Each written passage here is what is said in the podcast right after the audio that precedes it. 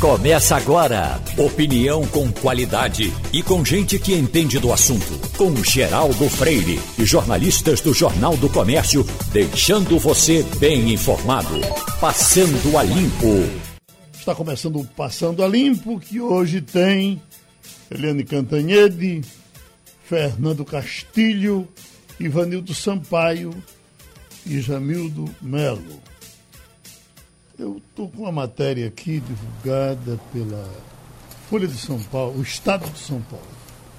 Muito interessante porque ela trata de polícia que uma, uns instrumentos de segurança que, inclusive, Pernambuco já está eh, falando em importar.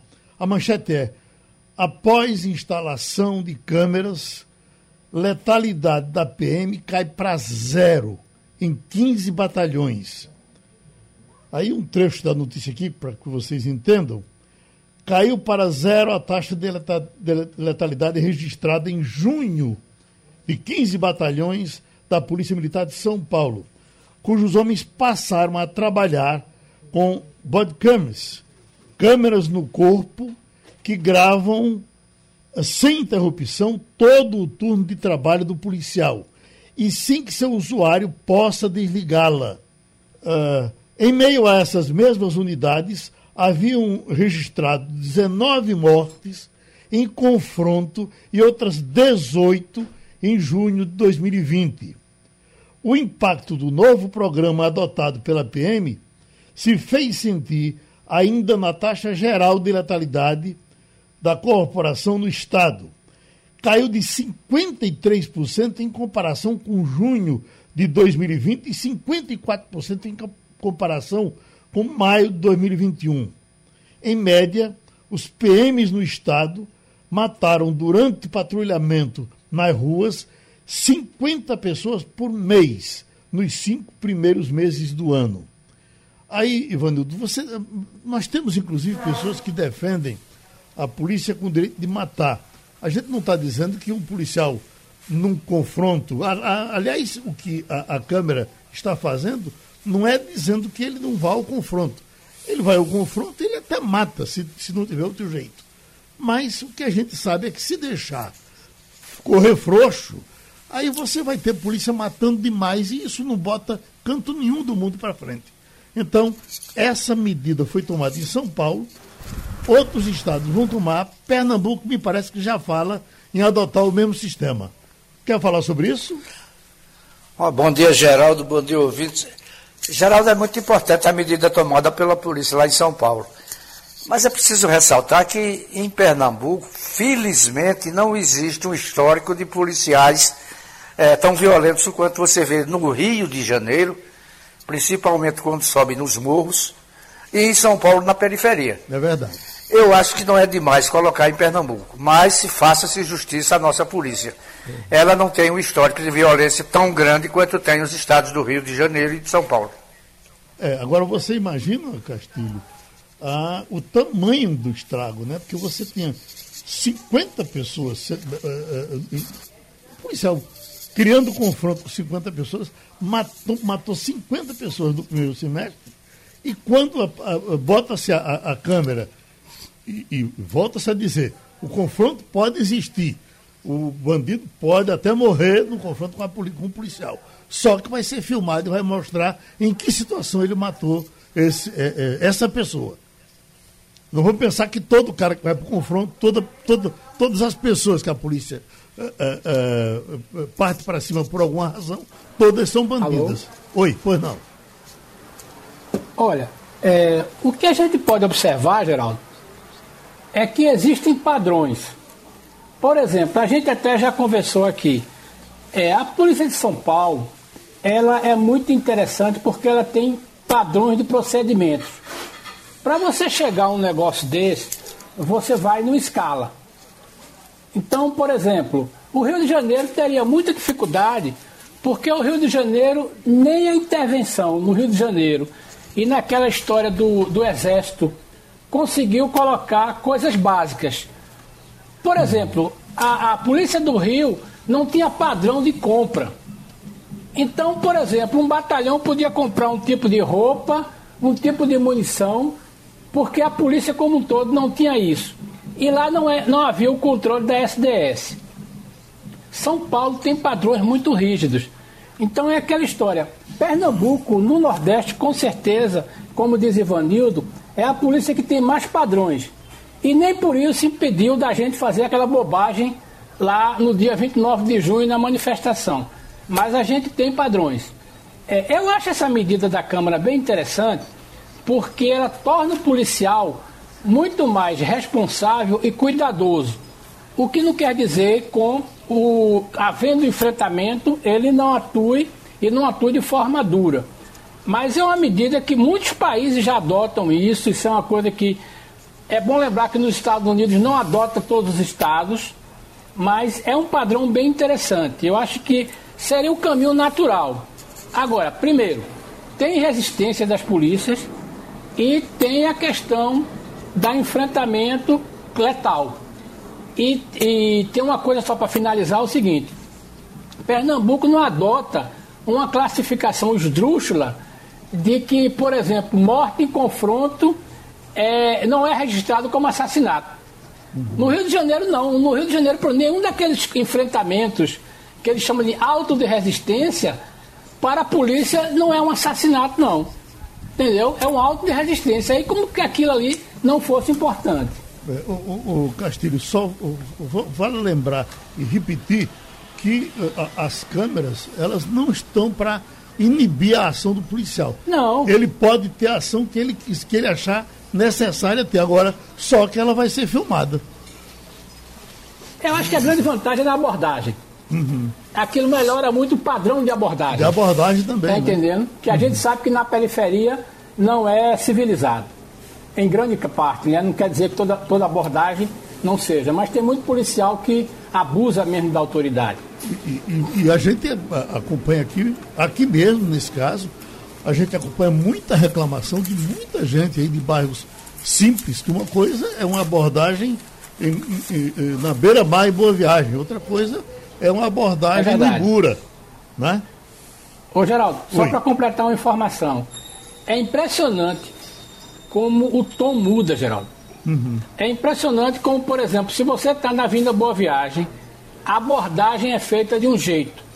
Se você cruzar a, o limite de município e chegar ali em prazeres, parece que a abordagem já muda. Uhum. Tá entendendo? E se for uma pessoa negra, ou for uma, uma, é, é, uma pessoa que esteja mal vestida, segundo o padrão da polícia, a abordagem é completamente diferente.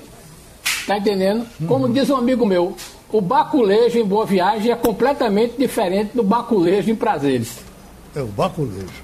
No Passando a Limpo, o engenheiro Edmundo Araújo, é diretor técnico da Ecosolar Nordeste, foi por 40 anos uh, um dos engenheiros importantes da Chesf e agora trabalha com o Luiz Solar. Por que estamos chamando? Porque eu estou vendo aqui um comentário de Celso Ming, economista, que ele diz: a conta de luz subiu. Vale a pena optar pela solar? Conta de luz ficou mais cara. Só em julho a paulada é de, em média, 8,12%. E não é coisa apenas ocasional. O sistema elétrico tem graves problemas estruturais, cujas soluções levarão tempo. Vale a pena instalar energia solar? Ele faz a pergunta e eu então transfiro para o doutor Edmundo Araújo, que vai conversar com Fernando Castilho, Jamildo Melo e Ivanildo Sampaio. Doutor Edmundo, uh, essa mesma matéria diz aqui que a partir da, do, anúncio da crise eh, na energia elétrica por conta da falta d'água, uh, cresceu a procura no país em 117% das pessoas querendo uh, adotar luz solar nas suas casas. E aí eu lhe pergunto: o fato desse crescimento uh, uh, na procura também aumentou o preço da instalação? Ah, bom dia a você, bom dia. Geraldo. Bom dia aos ouvintes da Rádio Jornal. Ah, de fato, a energia, a energia solar tem sido uma alternativa é, excelente para todos os usuários. Ah, primeiro, ela, é, ela é democrática porque o cliente é quem define o tamanho do seu sistema. Ah, as formas de pagamento são diversas, variadas, existem tipos de financiamento disponíveis e acessíveis ao tamanho do bolso uh, do cliente. E sim, de fato, a energia solar é, é uma realidade que a tecnologia uh, disponibiliza hoje para, para o cliente e propicia uma economia de até 95% na sua conta de energia, o que é uma coisa extremamente proveitosa. Né? Financiamentos que são feitos uh, permitem um retorno de em torno de há dois anos, a dois anos e meio, o investimento que, que o cliente fez está sendo, está sendo retornado, enfim. Então, ah, diante desse quadro todo que a gente vive no, no país, de escassez de, de geração de energia, a, a, energia solar ela, ela, ela é extremamente benéfica porque é uma fonte é, de energia renovável limpa e que consegue suprir a necessidade do cliente, inclusive dependendo do tipo da instalação, ele pode até compensar o excedente de, de, da energia que o seu sistema gerou para outros endereços que ele dispõe. Hum. Agora, doutor Edmundo, essa super procura fez com que uh, uh, aumentasse o preço?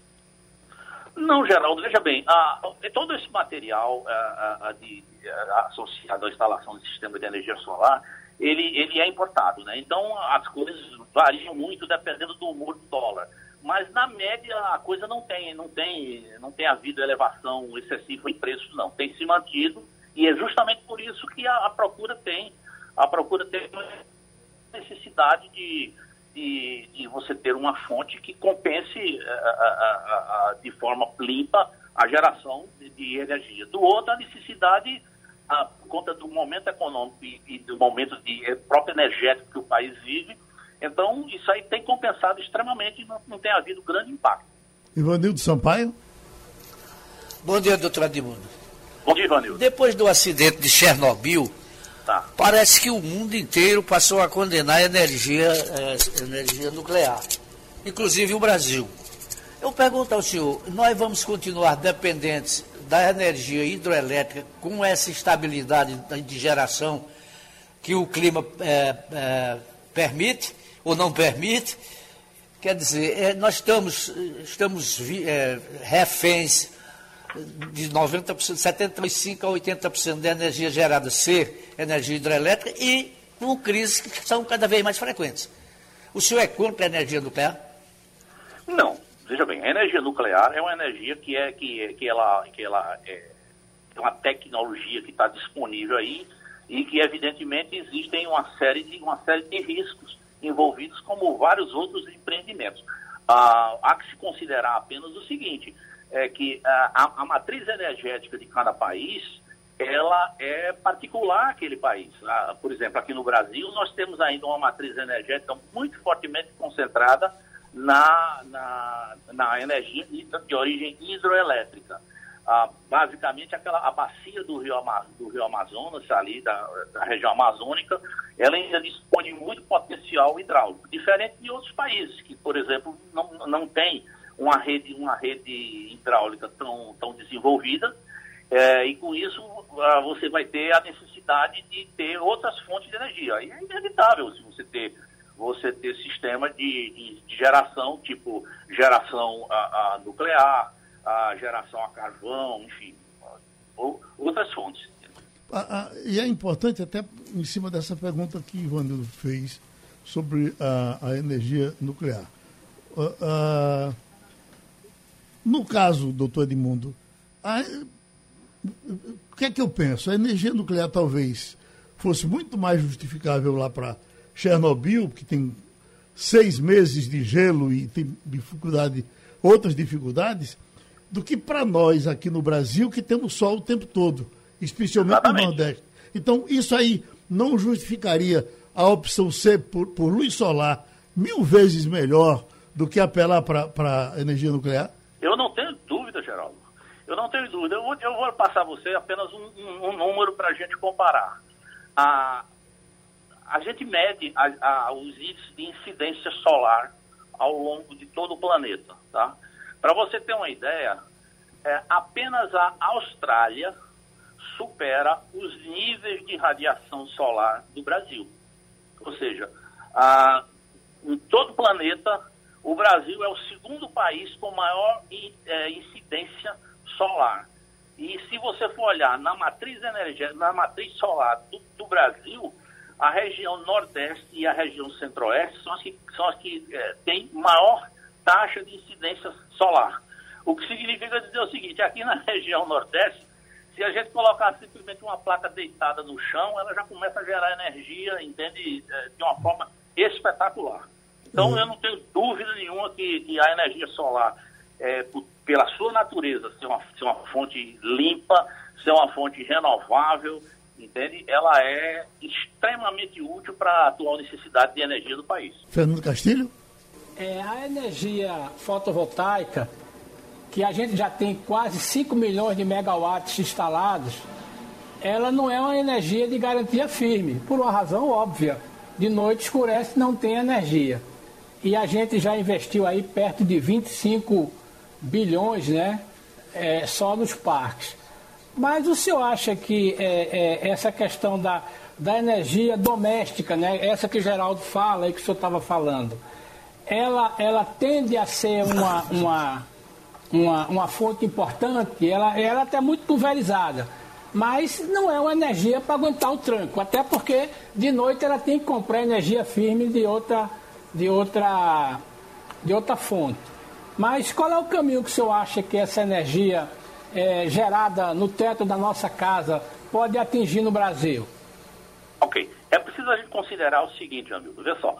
Ah, quando você tem o seu sistema de geração de energia instalado, ele gera, começa, o sistema começa a gerar a partir de, 5 horas da manhã e vai até 5 horas da tarde, ou seja, dá um ciclo de algo de 12 horas de geração diária, tá?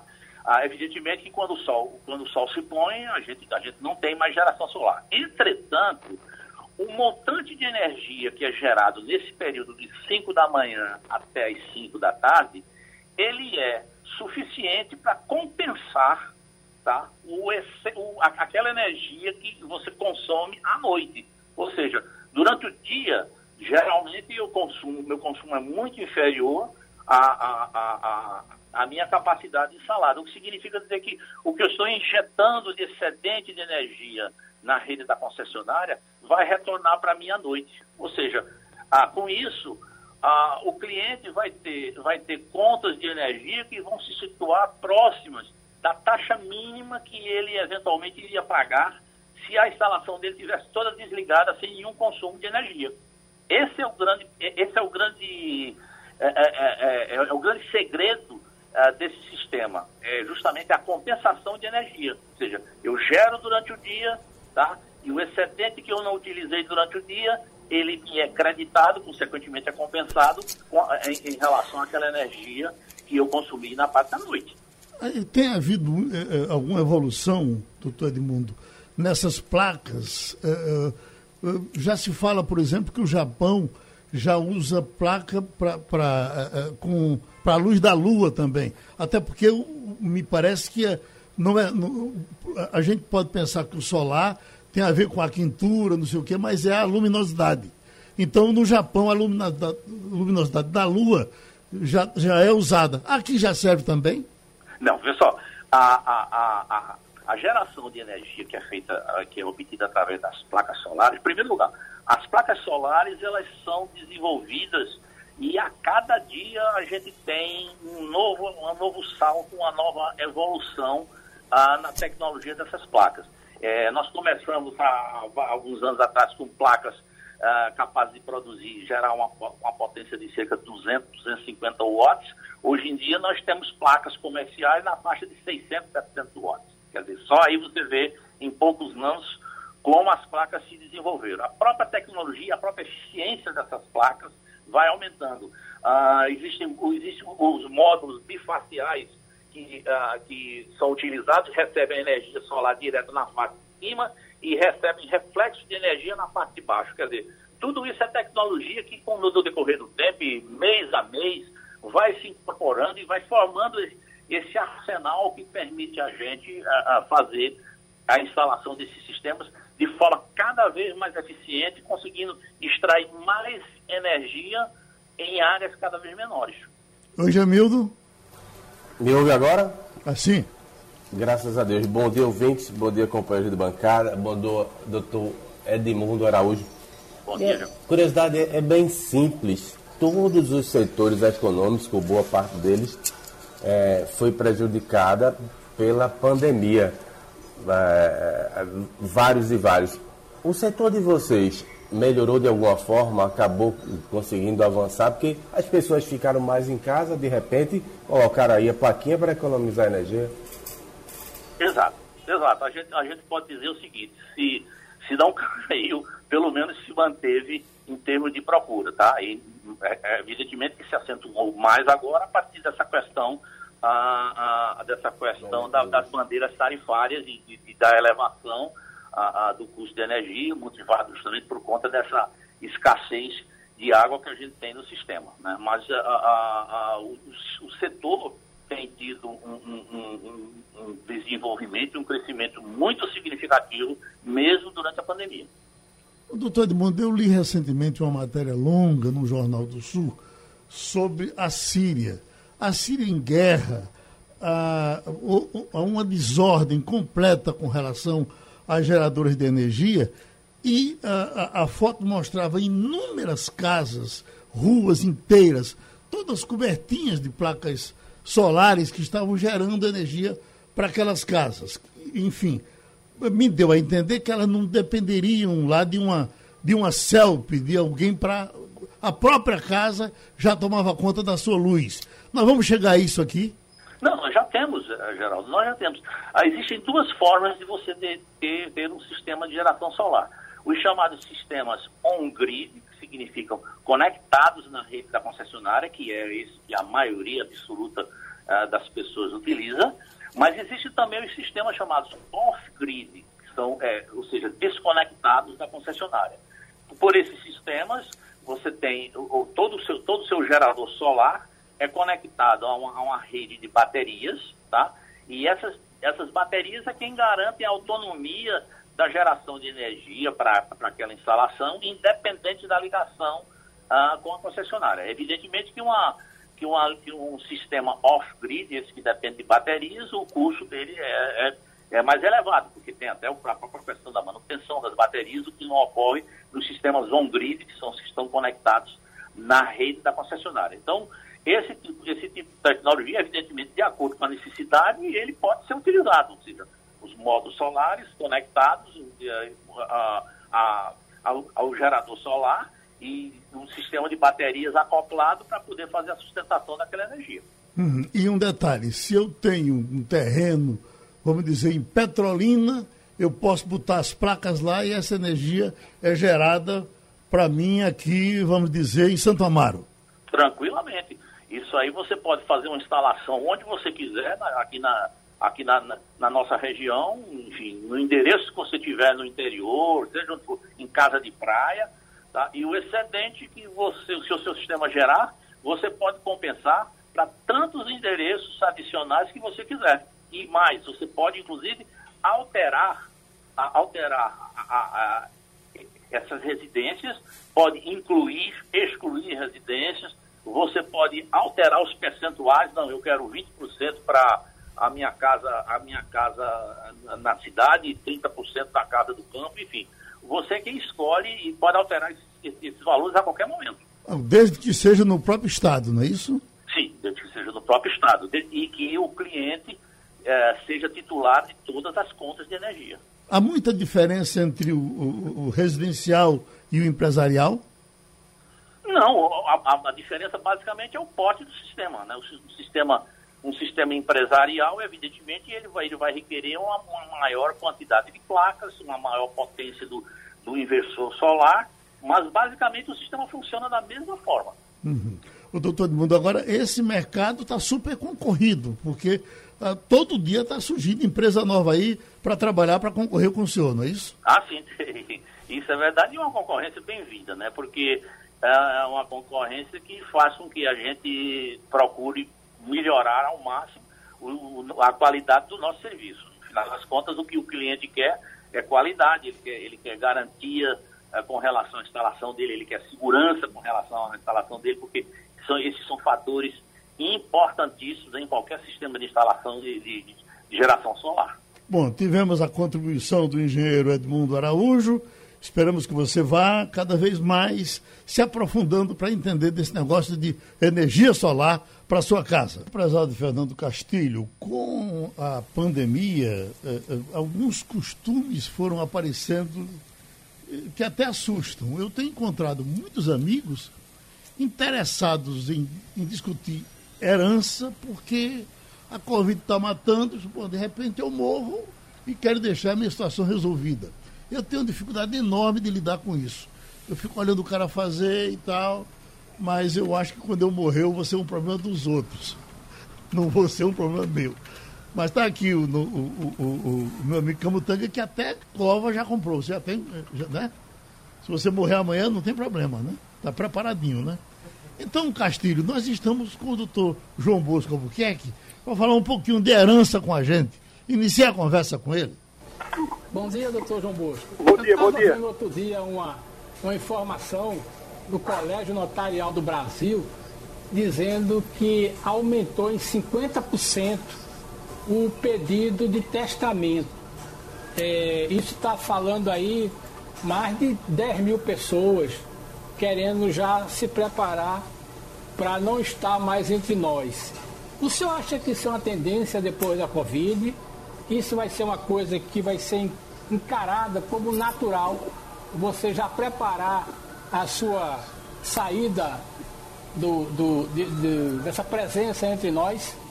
Sim, bom dia, bom dia a todos, bom dia Geraldo. Veja, é uma situação que já acontece no mundo como tudo. O testamento é muito utilizado lá fora, nos Estados Unidos, na Europa, é uma forma de você em vida deixar esta regra muito bem estabelecida para que seja respeitada após a morte. A lei brasileira impõe no testamento alguns regramentos. Você não pode doar ou testar tudo. Você só pode fazer o testamento de uma parte disponível, que é os seus 50%. O outro pertence aos herdeiros ou à esposa. Mas sim, hoje no Brasil, o testamento é um instrumento que já começa a crescer por conta não só da pandemia, mas também por conta de conflitos familiares. Que tipo de conflitos? Hoje a pessoa tem uma, uma família da primeira relação, tem uma família da segunda relação, já tem filhos até fora e, e outras situações é, particulares que ele teve, enfim, começa a surgir um problema. E no Brasil surge um outro contexto, é que a mulher, dependendo do regime de bens, ela, ela herda também, ela passa a ser herdeira. Antes, pelo Código Civil Velho, a mulher não herdava só o regime de bens, que era a separação total de bens, comunhão universal de bens ou comunhão parcial, estabelecia a regra. Hoje, o Código Civil estabelece que a mulher casada pela separação total de bens, eu estou falando separação total de bens e comunhão parcial, se existir bens particulares, que bens particulares são esses? Bens advindos que ele tinha antes de conviver com ela, ela tem direito a herdar essa parte desse bem juntamente com o filho. Então, o testamento sim é uma alternativa e uma alternativa muito importante para que você deixe isso muito bem regularizado. Ivanildo, como é que você lida com o testamento, Ivanildo? Eu, como não tenho nada para deixar, Geraldo, não tenho nenhuma preocupação a respeito disso, não. Mas o que eu queria saber aí do nosso professor João, Bosco é o seguinte, é, o, digamos que um pai de família tem três filhos. Tem um que ele considera a ovelha negra da família e resolve deserdá-lo. Faz um testamento e deixa é o que ele tem de patrimônio para os outros dois filhos. Este terceiro filho pode entrar na justiça, questionar o testamento do pai e ganhar? Vamos lá. O, deserdar o filho é uma situação que a lei impõe. Quais são as situações que o pai pode deserdar? Ele, essa é uma situação, deserdar.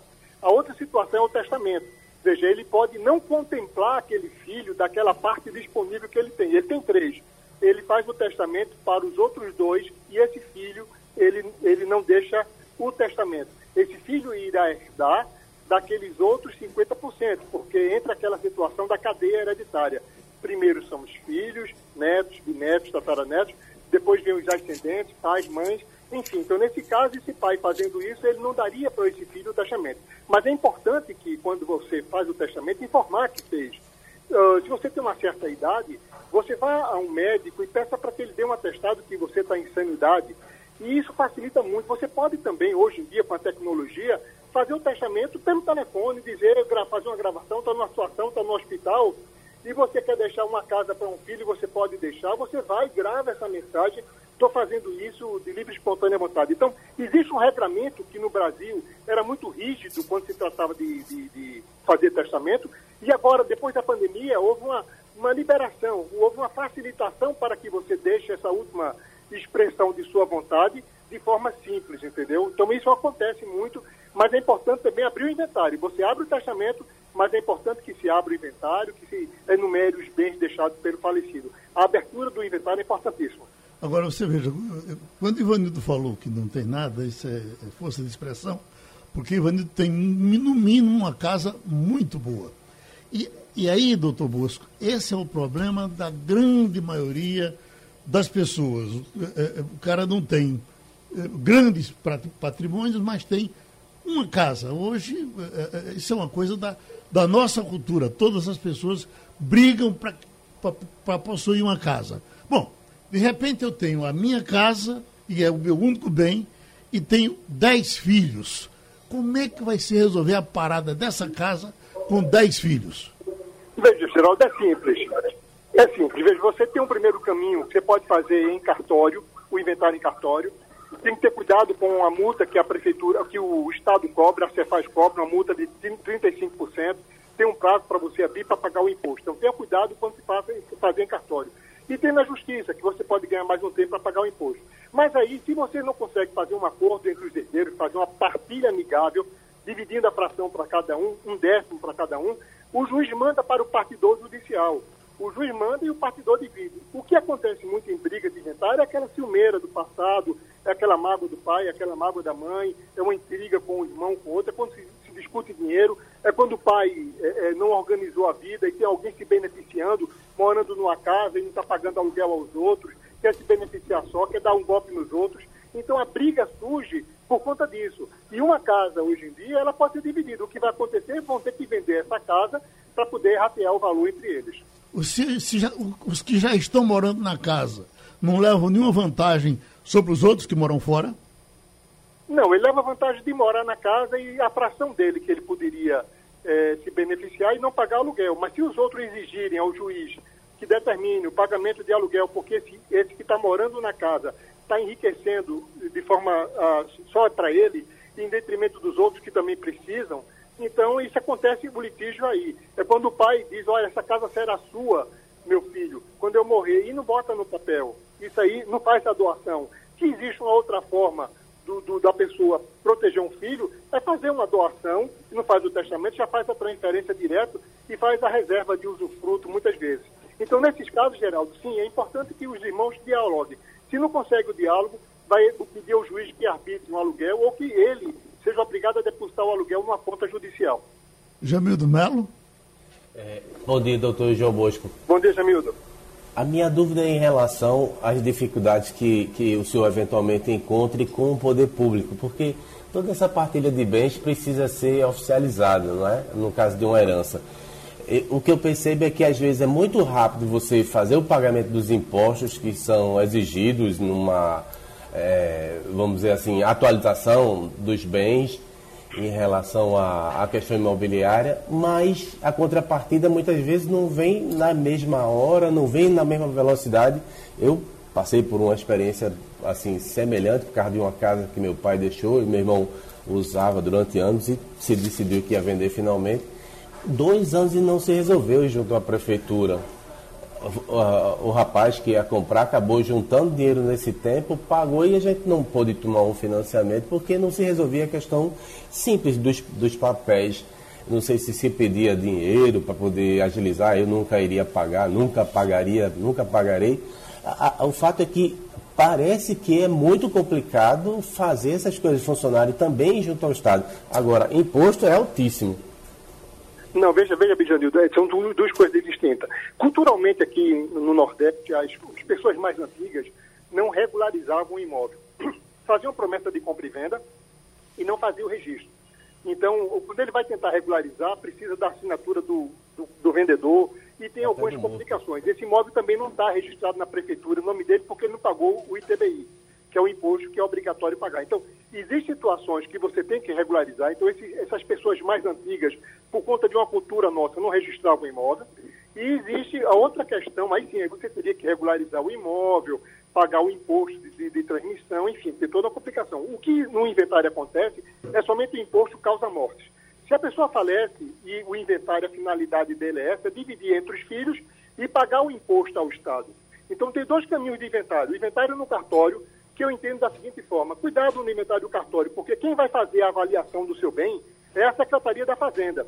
E hoje, com a, é, é, essa é, situação financeira do Estado, essas avaliações estão vindo provavelmente acima ou muito acima do valor que o, imóvel vale, porque não é o valor de mercado, é o valor de avaliação. E a outra coisa é a avaliação judicial. Quando você entra no processo na justiça, essa avaliação é feita pelo avaliador judicial. E se você não concordar com o valor, você pode impugnar, mas aí você paga o imposto causa-morte, que ele varia de 5% a 8% sobre em cima da avaliação. Esse é o valor. Se o patrimônio é grande, o imposto vai ser 8%, vai ser caro. Mas essas situações precisam ser regularizadas. Por conta de quê? Eu não posso dizer que aquele imóvel é meu e eu não tenho o documento e querer que o juiz mande determinar que fique em meu nome. Então a justiça hoje evita essa, fazer esse documento, a justiça não partilha esse bem. Então existem essas complicações, Jamildo. Doutor, então já sei que morrendo, meus bens, pouco ou muitos, ficarão para minha mulher e para os meus filhos. Agora, e as minhas dívidas? Admita que eu devo um milhão de reais. Para quem fica essa dívida? Vamos lá, essa dívida, o, no processo de inventário, essa dívida primeiro será paga para depois dividir. Os herdeiros não assumem os herdeiros não assumem. Se existe dívida de IPTU, se existe dívida com a Fazenda Federal, Fazenda Estadual, você primeiro paga esse, esse imposto, a justiça exige que você quite esse imposto. Se tem dívida com banco, com, com, credores, o banco que corra atrás. O herdeiro não vai ficar procurando o banco. Ei, banco, meu pai te devia. Não. O banco que corra atrás agilize isso. Mas é uma situação que, no primeiro momento, se paga a dívida e essa dívida é exigida na justiça somente dos entes públicos. Fazenda Estadual, Fazenda Federal e Fazenda Municipal. Pronto, então o doutor João Bosco Albuquerque contribuiu com a gente no Passando a Limpo. Já estamos com a Eliane Cantanhede. Eu queria, Eliane, começar com você num um toquezinho internacional. Desde ontem que eu venho acompanhando à distância essa situação de Cuba, porque eu estive em Cuba, passei perto de, de 12 dias, e uma coisa que me impressionava era a paciência daquele povo. Uh, não reagia, tratava os turistas muito bem. Os turistas com todos os confortos do mundo, bons hotéis, boas comidas, bom tudo. E aquela gente correndo atrás de você pedindo uma, uma propina ali, uma propina acolá, uma coisa chocante. E que essas, essas pessoas aguentam tudo isso aqui quietinhas e agora a gente está vendo quase briga de rua, uh, algumas cenas alarmantes de, nesse fim de semana. Lhe surpreende isso? Olha, é, me surpreendeu muito, Geraldo. Bom dia a você, dia. colegas, ouvintes. Me surpreendeu muito porque sim, né? Ditaduras têm isso. As pessoas não vão para a rua, não exigem seus direitos, morrem de medo e ficam caladas, trancadas, aguentando tudo caladas. Mas dessa vez é, o povo cubano foi para a rua e foi para a rua exigir direitos. Eu achei muito importante, um movimento muito importante. E você sabe, Geraldo, uhum. que é, essa, essa é, incongruência né, entre o povo local e os turistas vem de muitos anos. Porque eu fui a Cuba, por exemplo, né, eu fui a Cuba quando o Brasil reatou com Cuba. É, eu fui com o ministro da Justiça, que era o Paulo Brossari. Imagina, o Paulo uhum. Brossari era o ministro da Justiça do governo Sarney. E eu, muito jovenzinha, fui lá ver a reaproximação é, do, do Brasil com Cuba, o reatamento das relações, e já era assim. O, você tinha o dólar é, para o turista e o dinheiro local para os locais. E você não tinha contato com a população local. É, você passava, eu passei, eu acho que cinco dias em Cuba, alguma coisa assim, e uh, nós tínhamos uma um restaurante, nós tínhamos um hotel, nós tínhamos um, um percurso de compras, inclusive, e os, os locais eram completamente à parte. Então, acho que no, no mundo de 2021, inclusive com a pandemia, essas coisas vão ficando tão arcaicas, tão ultrapassadas, que é hora do povo de Cuba exigir liberdade, democracia, igualdade, vacinas, enfim, é, achei um movimento muito, muito positivo. Uhum. Jamildo Melo. Eliane, bom dia. A semana da CPI deve ser bastante concorrida, né? Novos depoimentos, especialmente dessa empresa que está acusada de corrupção, a Precisa. Mas eu queria adicionar um elemento aí. O Mainardi, no último número da revista eletrônica dele, ele cita que Bolsonaro teria falado expressamente, perdão, expressamente em Arthur Lira e Ciro Nogueira, aquele que lê as perguntas na CPI por escrito. É, também diz lá que o Aziz tentou, na verdade, melar um acordo entre os militares e o, e o, o diretor quando mandou prender, porque consta na revista que o Dias preparou um dossiê, chegou a chamar a CPI dizendo que ia fazer revelações, mas depois, pressionado pelo Braga Neto e Luiz Eduardo Ramos, teria recuado. Mas esse documento estaria em mãos do Ronaldo Dias, que é primo dele e empresário e mora na Espanha. O que é que tem de fictício, o que é que tem de verdadeiro, você que é bem informada em Brasília a respeito desse é, como é que eu posso dizer, dessa confusão tão grande?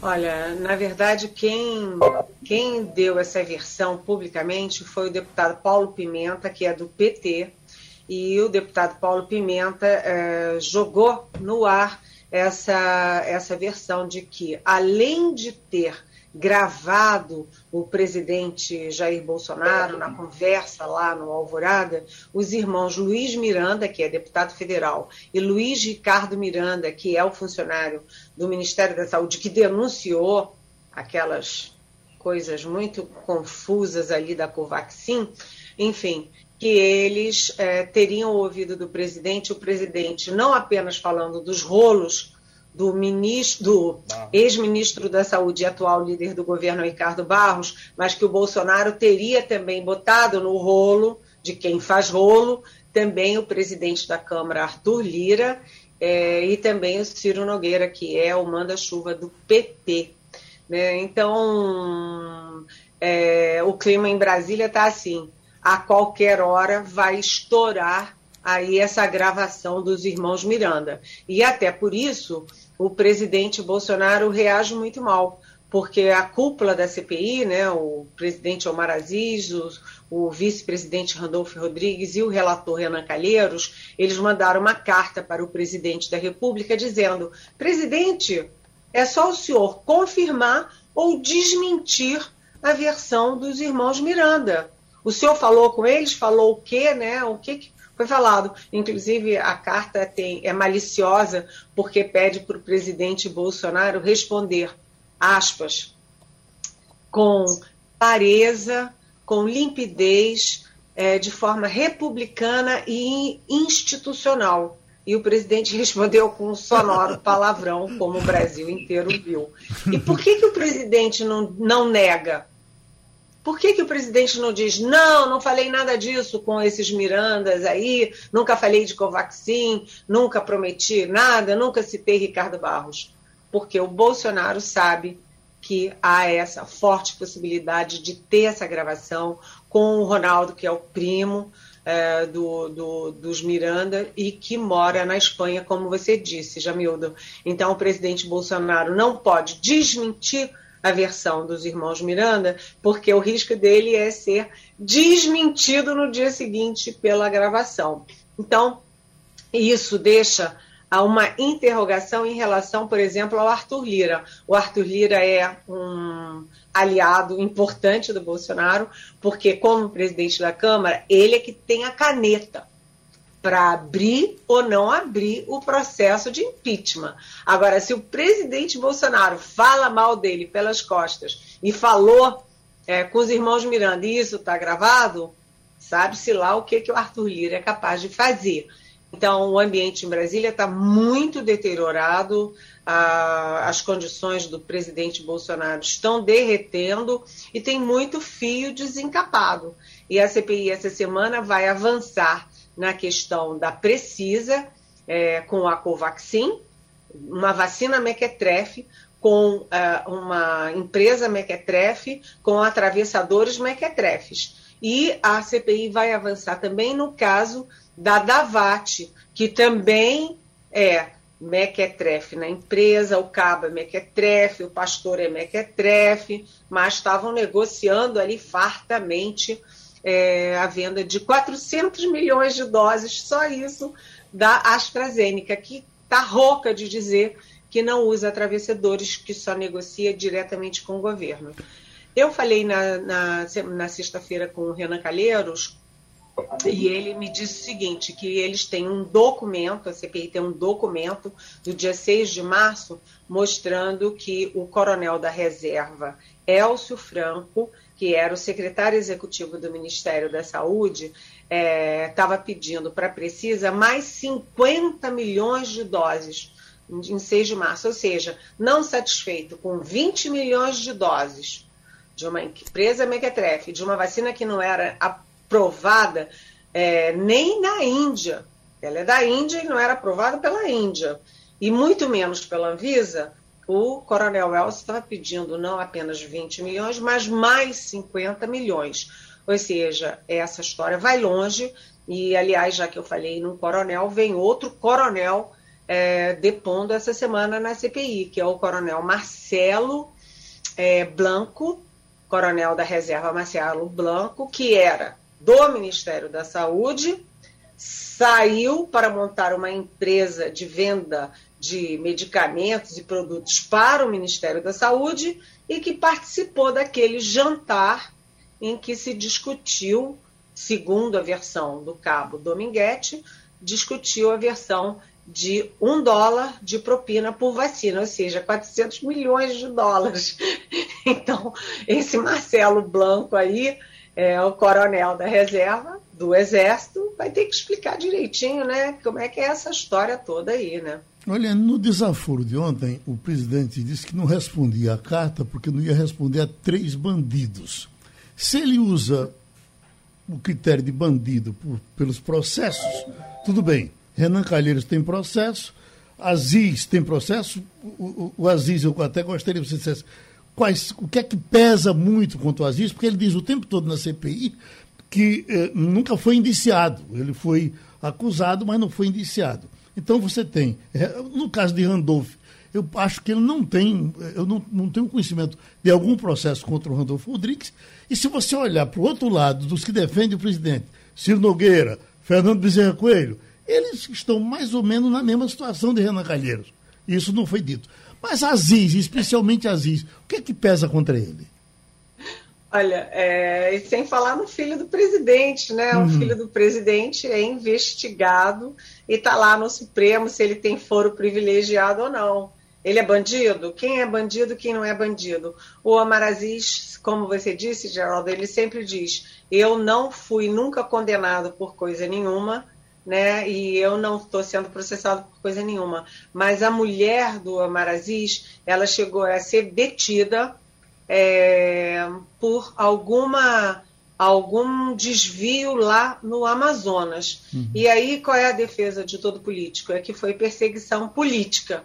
O fato é que é, quem está investigando a vida do Omar Aziz, nem a vida dos outros, porque na verdade o que interessa é fato fato é, contra, contra fatos não há argumentos. Não importa se é o Ciro Nogueira, que também tem um monte de processos lá no Supremo, se é o Omar Aziz, se é o Renan Calheiros, é, enfim, se é o Marcos Rogério, o fato é o seguinte: é, a sociedade brasileira está acompanhando depoimentos de quem é do Ministério da Saúde, de quem é do governo, de quem é de fornecedoras, né, de quem é atravessador de vacina e também é, de especialistas é, na área de, de, de, saúde pública, epidemiologia, é, e documentos, fartos documentos, montanhas de documentos. Então, o que interessa nesse momento não é desqualificar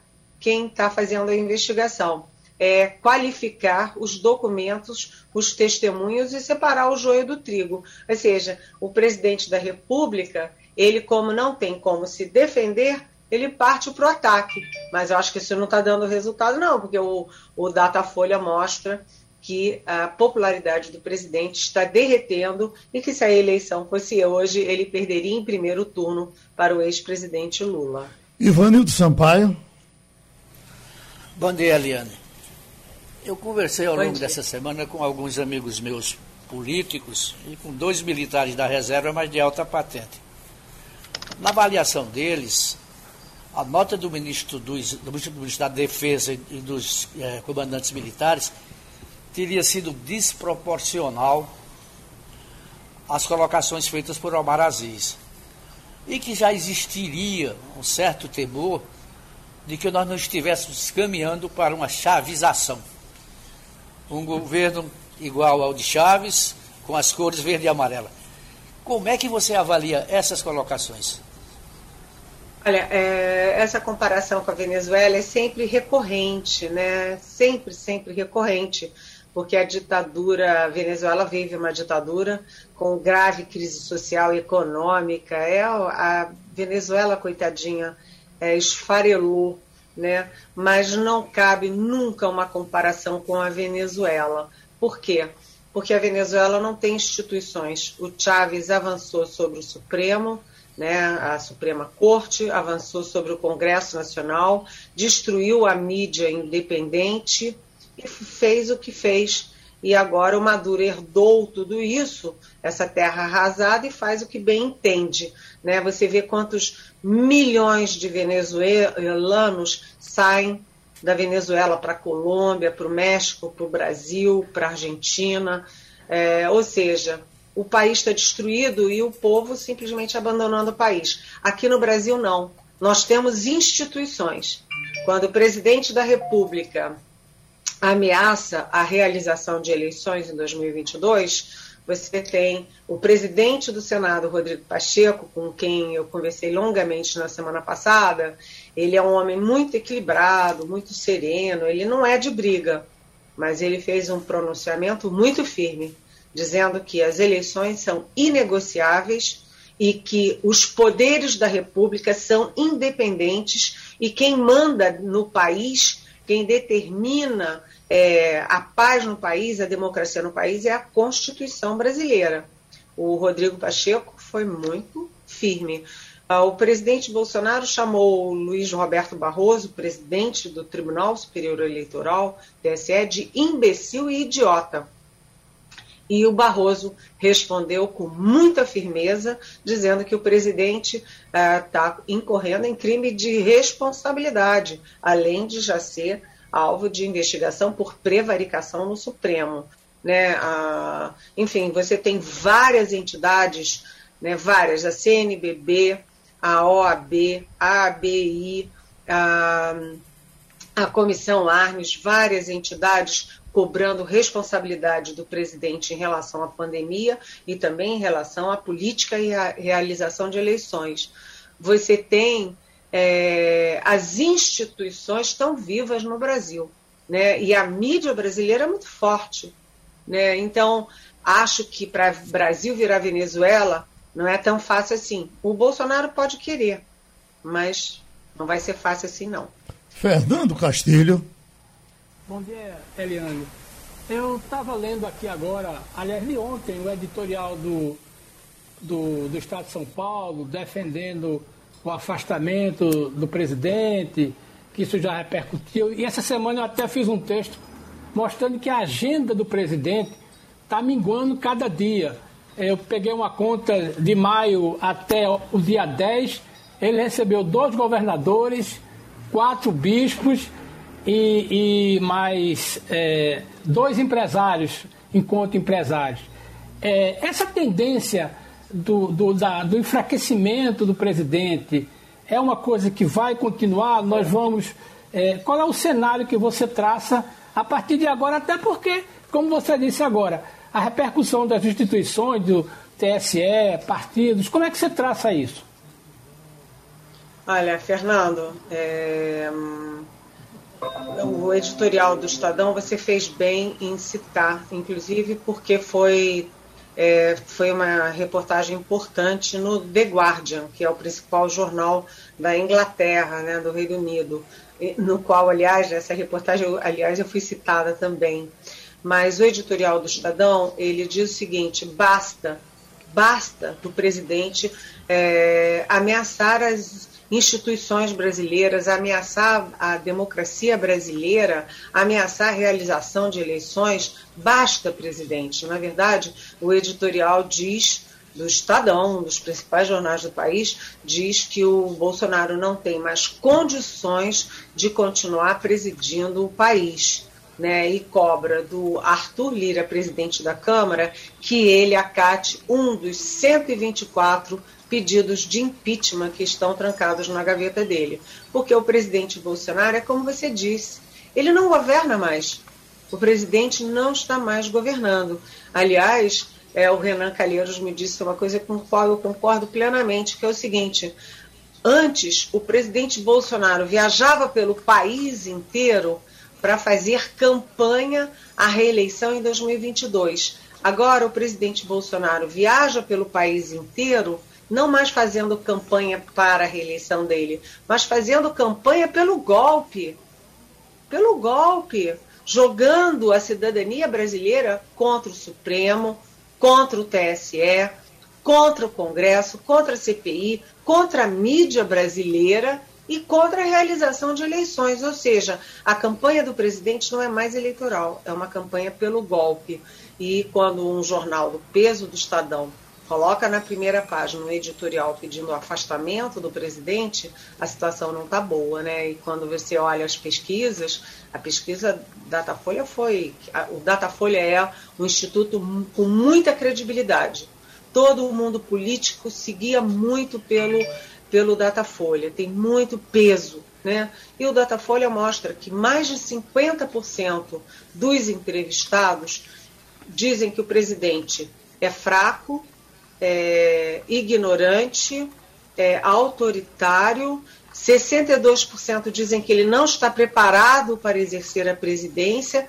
Ou seja, e além de tudo, mais de 50% dizem que o Bolsonaro é desonesto. Ou seja, ele está esfarelando. E quanto mais ele esfarela, mais ele se pendura nas Forças Armadas. E por isso ele demitiu o ministro da Defesa e os três comandantes militares, para ter os novos na palma da mão. Agora, a grande dúvida em Brasília, Fernando, eh, Jamildo, Geraldo, é se as Forças Armadas, até onde as Forças Armadas vão com esse linguajar e essas ameaças do Bolsonaro, e até quando o Centrão será leal ao Bolsonaro, porque a trajetória do Centrão é de autopreservação.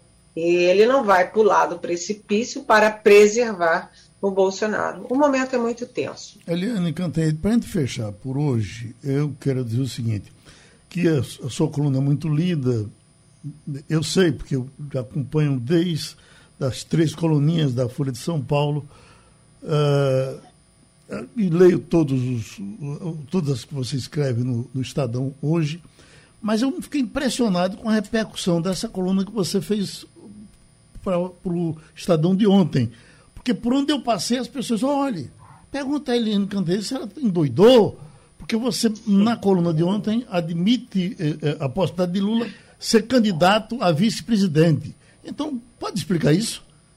Atendendo Posso, a pedidos? Sim, Geraldo, foi ótimo você entrar nessa questão, porque é o seguinte, primeiro, isso não foi uma informação. Eu não, não revelei uma articulação de bastidores. Eu joguei no ar uma ideia. Por quê?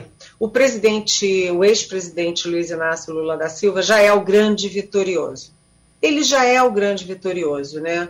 O, o Datafolha mostra que se a eleição fosse hoje, o Lula ganharia em primeiro turno é, do Jair Bolsonaro e de qualquer outro. Né? O presidente é, Lula ele já recuperou os direitos políticos, o Supremo Tribunal Federal já anulou todos os processos contra ele, ele já é o disparado favorito nas eleições. Agora, é, ganhar a eleição é uma coisa, Geraldo, governar o país é outra. As condições em que o Lula assumiu a presidência, quando ele assumiu em 2002, ele assumiu com o país é, pacificado, o plano real, a estabilidade da economia. O Fernando Henrique deixou tudo é, pronto e mais. O Lula era uma, quase uma unanimidade nacional, ele era um consenso nacional. Então ele entrou numa boa, mas o Lula voltar ao poder hoje é muito complicado. Primeiro, ele terá 76 anos em outubro do ano que vem. Segundo, é, ele foi preso 500 e tantos dias, 580 dias, me parece, portanto, ele, ele é machucado, ressentido. Terceiro, o país, as condições do país são muito, muito, muito piores do que quando ele assumiu. Ele assumiu depois do Fernando Henrique. Ele assumir depois de Bolsonaro é outra coisa. Há um clima de devastação em várias áreas que são estratégicas e fundamentais para o país. Além disso, é, o país está muito rachado, muito machucado. A pandemia, 500, mais hoje, mais de 530 mil mortos.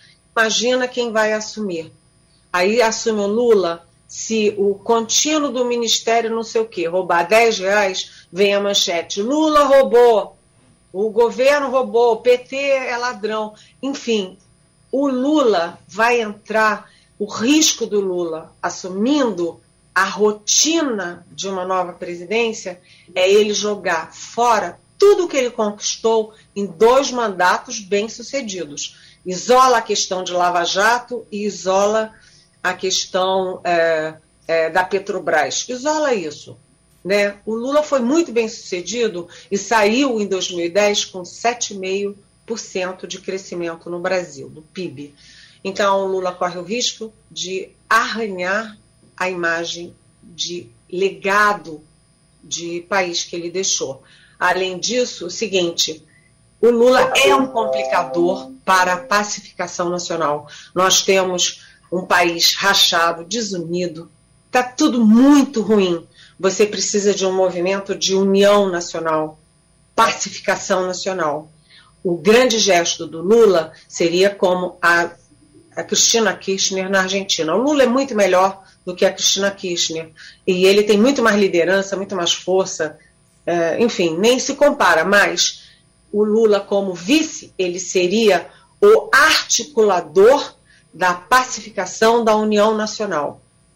Ele seria o grande avalista, inclusive, para a comunidade internacional né, ele seria, ele entraria para a história, o homem que teve a grandeza de, enquanto o Jair Bolsonaro ameaça com um golpe, ele dá um golpe de mestre e faz a pacificação. Agora, como isso repercute nas redes sociais? Os bolsonaristas me acusam de endeusar o Lula, porque eu reconheço que o Lula é o grande líder político brasileiro, né? E é o grande vitorioso desse processo todo. É, então, os bolsonaristas dizem que eu endeuso o Lula. E os petistas dizem que eu quero destruir o Lula, que já está eleito, para botar um tucano. Eu nem sei que tucano, entendeu? Eu só penso que é, um momento de tragédia como o que a gente vive exige grandeza dos líderes, que os líderes ajam como líderes. Vamos ver. É, vamos ver como é que isso decanta. Nós temos ainda um ano e tanto. João, San, João, San, João Santana trabalha com essa possibilidade, mas com Ciro Gomes na cabeça. não, não. Eu não citei nome nenhum, nem Ciro, nem Tucano nenhum, nem Partido Novo nenhum, nem do próprio PT, uhum. nem do PSB, nem o governador. Muita gente falou que eu estava falando pelo governador do Maranhão. É, sabe, na uhum. verdade, é, eu não botei nome nenhum. Eu uhum. falei num processo de reconstrução do Brasil que está muito, muito abalado, o nosso lindo e querido Brasil, e com 530 mil mortos na pandemia e 15 milhões de desempregados, com a educação indo por água abaixo. A tragédia da pandemia na educação é, atinge uma geração, Geraldo. Uhum. Sabe, quando você conversa com os grandes educadores, você precisa de um líder humanista que queira reconstruir o Brasil. Eu acho que o Lula pode ser o homem que articule isso, mas que ele não vá para a rotina assinar caneta, demitir, contratar centrão, porque ele pode enfrentar momentos muito difíceis e jogar fora o legado dele. Pronto, Eliane Canteiro, vá pela sombra, terminou Passando a Limpo.